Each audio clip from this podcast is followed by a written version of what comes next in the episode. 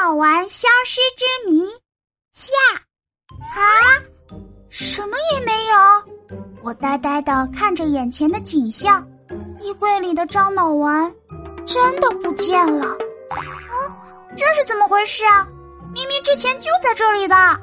这个时候，琪琪拿出放大镜，对着衣柜上上下下仔细观察了一会儿，说道：“嗯，衣柜没有破损啊。啊，七宝，会不会是那些虫子把樟脑丸给藏起来了？啊，那他们会藏到哪里呢？当然是衣服里呀！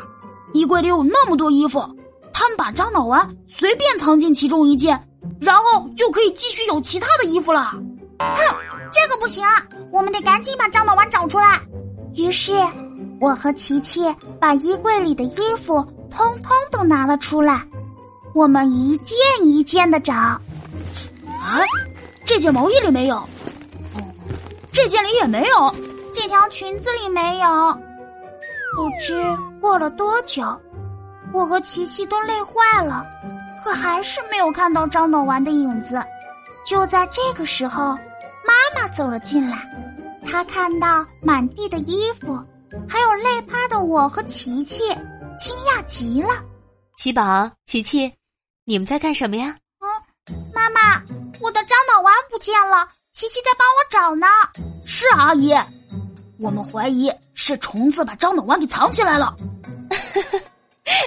你们这两个孩子。樟脑丸没有被藏起来，它呀只是变了个样子，还一直待在衣柜里呢。啊，它在哪儿？我怎么没看见啊？你们闻一闻就知道了。于是，我和琪琪都用力的吸了一口气。哇，好香啊！这股香味就是樟脑丸啊。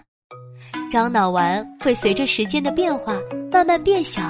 小到最后就只剩下味道了，哦，所以樟脑丸并没有消失，只是我看不见了而已。